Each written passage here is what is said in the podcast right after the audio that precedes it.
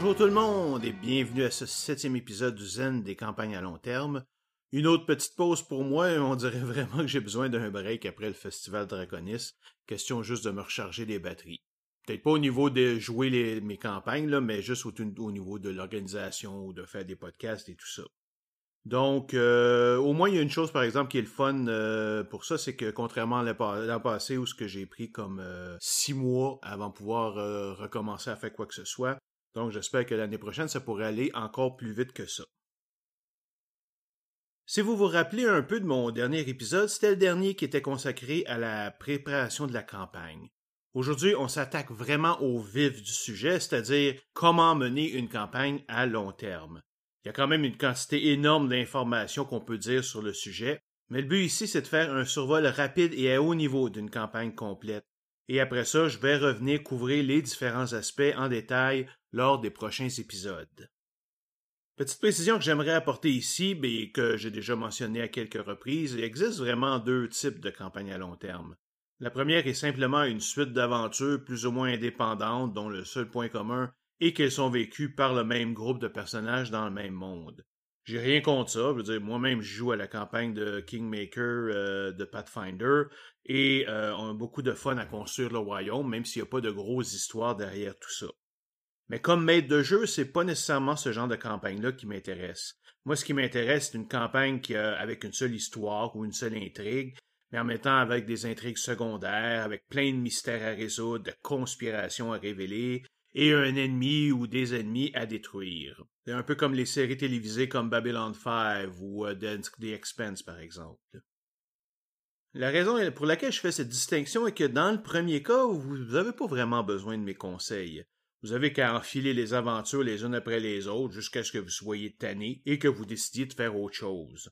Les joueurs peuvent changer sans trop de problèmes d'une aventure à l'autre, et vous n'avez pas besoin non plus de garder des notes sur ce qui s'est passé à l'avant parce que les, les, aventures sont indépendantes les unes des autres. Et vous n'avez pas non plus besoin de préparer une finale parce qu'il n'y a pas vraiment de finale dans ce cas-là. La situation est pas mal différente dans le deuxième cas, car cette campagne a un début, un milieu et une fin, et peut avoir aussi des side quests, mais l'intrigue principale n'est jamais très loin. Cette intrigue-là est complexe et doit se révéler peu à peu avec le temps, un peu comme euh, le, symbole de la, pelure d'oignon. Et il faut garder de bonnes notes pour ne pas s'y perdre. Elle représente également un défi car votre intrigue doit garder l'intérêt de vos joueurs pendant plusieurs années, et elle doit posséder une finale qui soit digne de tout le build-up que vous avez fait pour y arriver. Et croyez-moi, c'est plus facile à dire qu'à faire, mais je suis là ici pour vous aider. C'est pourquoi mes conseils s'appliqueront principalement pour le second type de campagne, même si plusieurs d'entre eux s'appliquent aux deux types de façon égale.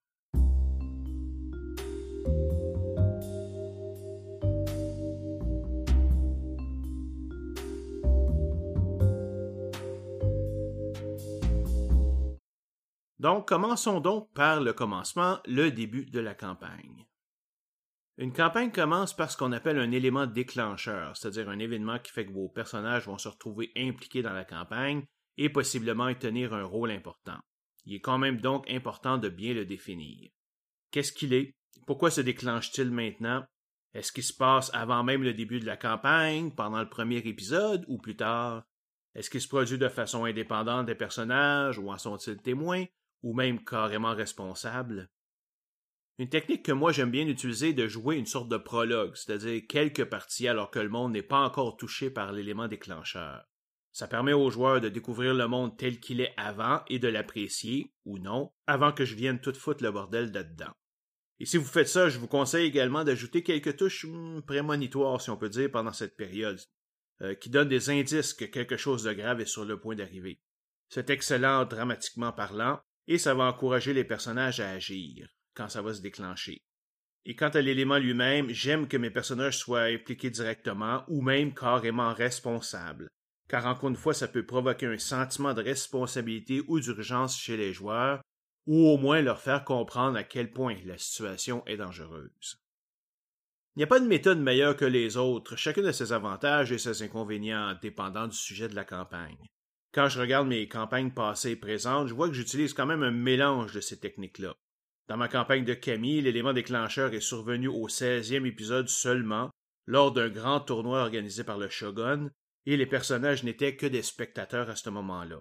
Par contre, l'élément de guerre de sang s'est passé dès la première session, et les personnages n'étaient encore ici que des spectateurs qui sont retrouvés impliqués à cause qu'ils étaient dans une soirée mondaine. Pour Crépuscule Galactique, non seulement l'événement, qui est le retour de la magie, ne s'est passé que vers la dixième session, mais les personnages en ont été directement responsables. C'est eux autres qui, ont fait en sorte que la magie revienne sur Terre.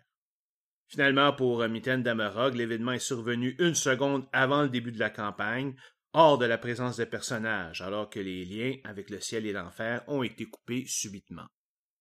Dans le pire des cas, vous pouvez toujours retourner à l'idée du groupe qui se trouve dans une auberge ou une taverne par hasard et du marchand qui vient leur offrir un emploi comme garde ou pour retrouver quelque chose. Mais bon, je suis sûr quand même que vous êtes capable de faire mieux que ça, juste à y penser un peu et vous préparer comme il faut.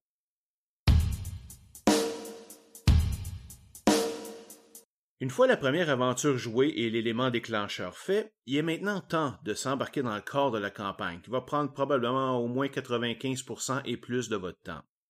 Je vais vous expliquer comment moi je procède, mais comprenez que ce n'est qu'une des méthodes possibles. Prenez donc pas tout ce que je vous dis pour du cash et je vous invite à trouver la méthode qui fonctionne pour vous. Personnellement, j'aime diviser ma campagne en phases, trois ou quatre, pas plus. Ces phases sont relativement vagues et représentent des changements majeurs dans la campagne. Si vous utilisez ma méthode de création du monde juste à temps, ça peut représenter un changement dans l'échelle géopolitique de la campagne, un événement majeur qui bouleverse le monde et ou un changement majeur dans les personnages. Par exemple, dans Crépuscule Galactique, j'ai identifié trois phases distinctes. La première se passait sur Terre où les personnages essayaient d'arrêter un groupe d'extraterrestres venus sur Terre pour voler des armes atomiques. Le changement vers la deuxième phase s'est produit lorsque les personnages ont fait revenir la magie sur Terre et ont pris contact avec la civilisation galactique. Ce changement inclut un changement géopolitique, on passe de la Terre à la Voie lactée au complet, un événement majeur, le retour de la magie, et un changement majeur dans les personnages, où ils sont devenus des premiers mages humains. Cette phase s'est étendue de la dixième à la soixante-troisième session, tout récemment, la campagne est rentrée dans sa troisième phase, alors que les personnages ont enfin appris plusieurs des secrets du passé et découvert le vrai ennemi qui menace de détruire la galaxie. J'ai aucune idée s'il va y avoir une quatrième phase ou non, mais c'est correct, on verra avec le temps. Une question évidente est de savoir quand est-ce qu'on fait son changement de phase. Évidemment, je vous conseille pas de le décider à l'avance. Fiez-vous plutôt à vous-même et à vos joueurs. Si vous tous vous avez du plaisir avec la situation courante et le genre de scénario que vous faites présentement, vous n'avez aucune raison de vous presser. Par contre, si vous voyez que la campagne stagne un peu, que vous ou vos joueurs sont un peu fatigués de faire les mêmes types de scénarios, ben là c'est peut-être le temps de commencer à préparer le passage vers la prochaine phase. Essayez quand même de l'annoncer de façon assez claire, à l'avance, pour pas que ça sorte de nulle part. Dans Crépuscule Galactique, le dernier changement s'est fait lorsque les personnages ont rencontré une espèce très mystérieuse lors de l'explosion d'une supernova, qui utilisait l'énergie de l'explosion pour construire des objets magiques ultra puissants. Mais cette rencontre était déjà annoncée depuis un an dans la campagne et depuis plusieurs mois en temps réel dans le vrai monde. J'ai donc pu, par répétition, faire monter l'importance de cet événement dans la tête des gens jusqu'à temps qu'il devienne très important, et ensuite m'en servir pour changer le cours de la campagne. Vous aurez compris qu'un tel changement de phase doit se préparer, hein? Euh, souvent, si vous utilisez le juste à temps, vous aurez à définir plusieurs nouvelles choses, ben, des nouvelles races, de nouveaux lieux, des changements dans le monde, etc. À vous de préparer tout ça à votre guise et à la vitesse que vous voudrez. Comme vous le savez tous, chaque campagne est divisée en un ou plusieurs scénarios. Un scénario est une aventure qui peut prendre de une à plusieurs sessions individuelles à compléter, et qui est généralement relié à un objectif à accomplir, que ce soit un ennemi à abattre, un événement à vivre ou un lieu à explorer. Voyez ça un peu comme les différents chapitres d'un livre. À titre d'exemple, Guerre de Sens est composé de 18 scénarios distincts sur 135 sessions, dont les plus courts ont duré seulement deux sessions et les plus longs entre 15 et 17 sessions. Le but d'un scénario est bien sûr d'offrir des aventures intéressantes à vos joueurs et d'avoir du fun, ça restera toujours l'aspect le plus important. Mais dans le cadre d'une campagne à long terme, il doit également faire avancer l'intrigue principale, ou révéler un aspect du monde que les joueurs ignorent, ou d'une manière ou d'une autre se connecter à l'histoire principale. Je pense que c'est important simplement car un aspect essentiel pour garder l'intérêt de vos joueurs dans une campagne à long terme, c'est qu'il faut leur donner le sentiment d'avancement. faut qu'ils aient l'impression d'aller de l'avant, de progresser, de découvrir de nouvelles choses. S'ils font beaucoup de scénarios, mais qu'à la fin, ça donne absolument rien, tout rien n'a changé, ben ils vont se et abandonner, et c'est ce que moi j'appelle le syndrome X-Files. Et même si votre scénario est une simple side quest qui n'a pas directement rapport avec l'intrigue principale, il est quand même possible de l'utiliser pour révéler certains aspects du monde que vous pourrez par la suite intégrer dans l'intrigue. Par exemple, dans Guerre de sang, j'ai décidé d'introduire un ennemi humain, Elisabeth Bathory. Pour ceux qui ne la connaissent pas, c'était une vraie comtesse hongroise du 16e siècle qui a tué des centaines de jeunes femmes pour se baigner dans leur sang et supposément gagner la jeunesse éternelle. Dans l'univers de Guerre de sang, cette méthode a fonctionné et est donc restée vivante jusqu'au 20e siècle.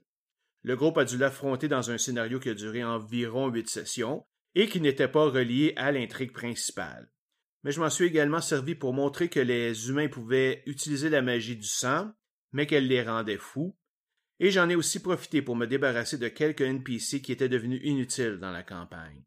Et j'ai pu ensuite introduire d'autres magiciens humains dans l'intrigue principale sans avoir à me justifier, car j'avais déjà introduit ce concept avec Elisabeth. Évidemment, lorsque vous arrivez à la fin d'un scénario, il est important de commencer à préparer le prochain. Le faire à l'avance peut cependant s'avérer impossible, surtout si vous laissez vos joueurs décider de ce qu'ils veulent faire. C'est pourquoi je me réserve souvent une session transitoire entre mes scénarios pour que les joueurs fassent le point sur ce qui vient de se passer, traiter des effets immédiats et discuter de la prochaine étape. Une fois que c'est fait, j'improvise un petit quelque chose pour finir la session, si c'est nécessaire, et je me sers du break avant la prochaine session pour faire ma préparation. Parlant de préparation, c'est sûr qu'il y en a à faire lors de la création d'un scénario.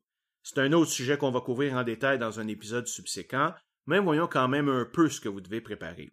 Premièrement, vous devez établir l'objectif du scénario. Que voulez-vous accomplir? Pourquoi voulez-vous jouer ce scénario en particulier? Pourquoi pensez-vous que vos joueurs et vos personnages vont être intéressés? Il faut aussi avoir une idée du type de scénario. Est-ce que ce sera un scénario basé sur le combat, scénario de hack and slash? Euh, est-ce que c'est un scénario d'exploration et découverte, comme par exemple l'exploration d'un donjon ou d'une nouvelle place que vous avez jamais visitée avant? Est-ce que c'est l'investigation d'un mystère basé sur les capacités d'observation, comme une enquête policière, trouver le voleur, etc., quelque chose comme du genre? Est-ce que c'est une infiltration dans un endroit sécuritaire, comme à la Shadowrun? Euh, une rencontre diplomatique avec l'intrigue et des assassinats par poison? Évidemment, on s'entend que tout bon scénario contiendra une combinaison de ces aspects mais il faut quand même établir lequel est le plus important, car vous avez une autre question à répondre. Est-ce que mes personnages ont les habiletés nécessaires pour accomplir ce scénario? Si ce n'est pas le cas, alors il pourrait être nécessaire d'introduire un NPC qui comblerait ces lacunes. Un exemple est un scénario où le groupe fait partie d'une mission diplomatique pour signer un accord et qu'il se produit quelque chose qui le met en danger, que ce soit un vol ou un assassinat. Les personnages ont peut-être toutes les habiletés nécessaires pour investiguer, capturer ou tuer les vilains, mais ils ont peut-être pas nécessairement les capacités pour être diplomate. Si c'est le cas, ben là, effectivement, ça peut être un des personnages qui va jouer le diplomate, donc ça va rajouter un aspect. Par contre, si c'est pas le cas, ben là, vous pouvez introduire un NPC qui va faire le diplomate et qui va jouer ce rôle-là pendant ce scénario. Et évidemment, après ça, vous pouvez le réutiliser pour des scénarios subséquents. Finalement, vous devrez préparer les informations spécifiques à ce scénario. Par exemple, créer le donjon à explorer ou le palais royal ou le mystère à résoudre. Vous devrez également préparer les NPC et tous les ennemis que vous y trouverez. Alors maintenant, un niveau un peu plus bas et regardons ce qui se passe au niveau des sessions individuelles. En fait, malgré tout ce que je viens de vous dire sur les scénarios, je suis souvent tellement paresseux que je fais ma préparation juste avant les sessions individuelles. Je dois évidemment avoir quand même une bonne idée du scénario dans la tête, des NPC, etc., mais je vais mettre ça sur papier uniquement quand j'en ai absolument besoin. À part ça, j'improvise et quand j'ai besoin de détails que je n'ai pas encore établis. Pour préparer ma session individuelle, je commence toujours à relire le scénario de ce qui s'est passé dans la session précédente, puis j'essaie de voir dans ma tête comment je vais continuer ça.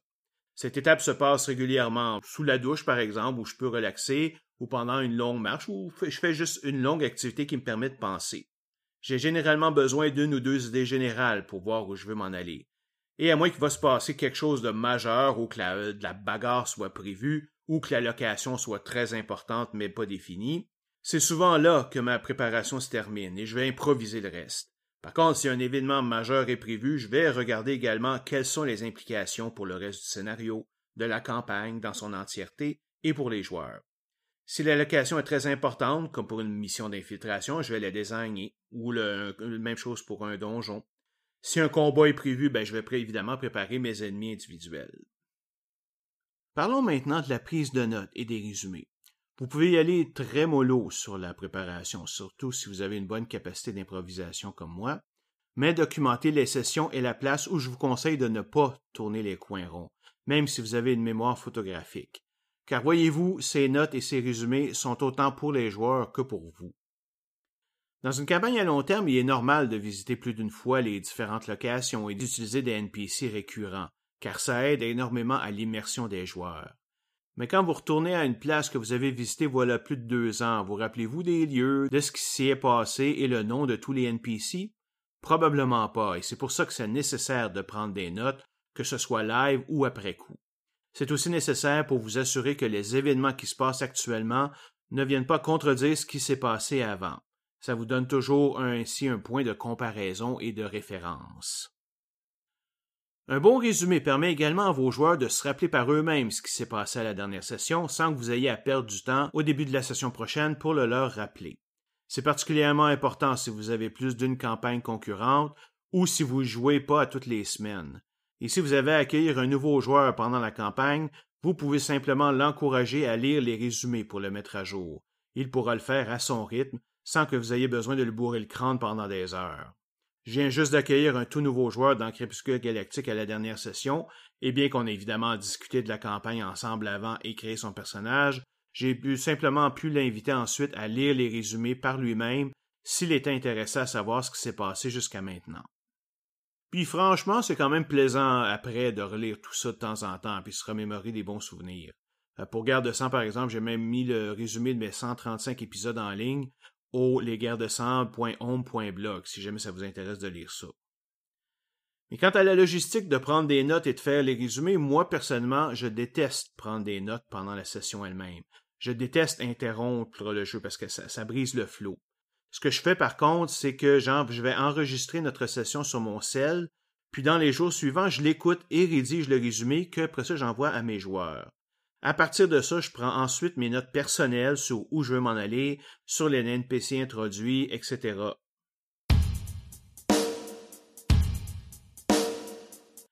Pour terminer cet épisode, on va discuter d'un sujet dont on parle rarement, et c'est la fin de la campagne à long terme.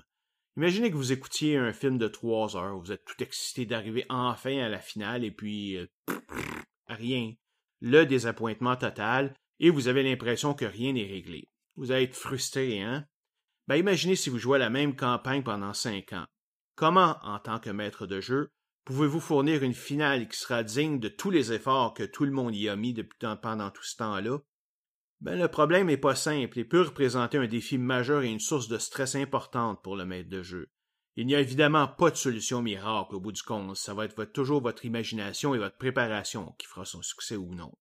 Par contre, j'ai quand même plusieurs conseils à vous donner, assez pour y dédier un épisode futur, mais je peux quand même vous donner ici les principaux.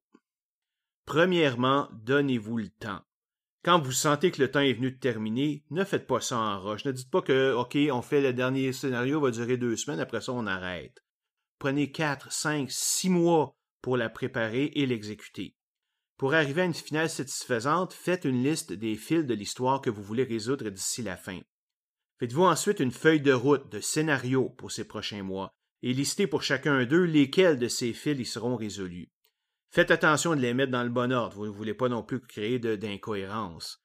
Et dès que vous avez votre liste de scénarios avec leurs objectifs, ben là maintenant, vous pouvez les préparer normalement, comme tout autre scénario, et au fur et à mesure.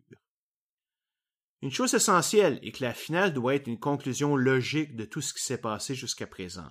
C'est pas le temps d'introduire de nouveaux concepts. Au contraire, c'est plutôt le temps de prendre tous les concepts que vous avez développés plus ou moins indépendamment auparavant et de les joindre ensemble en un tout cohérent si ce n'est pas déjà fait, bien sûr.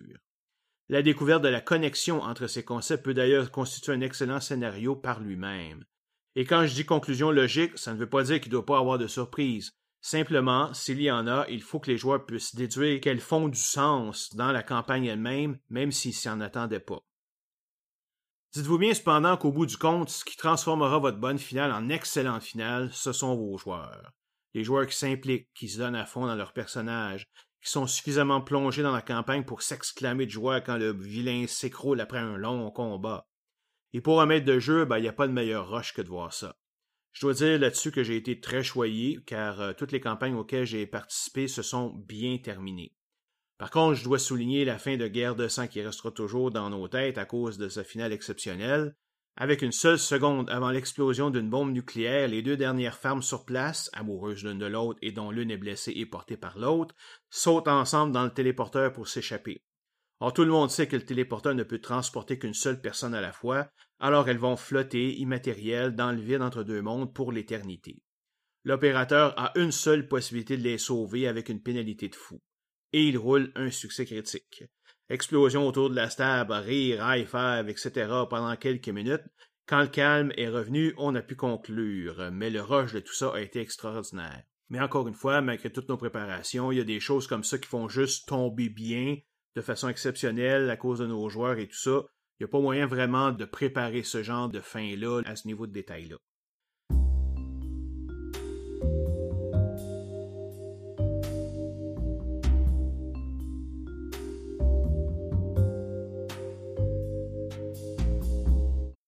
Bon, ça conclut pas mal ce que j'avais à dire pour cet épisode-là. Alors, euh, bonne journée et à la prochaine.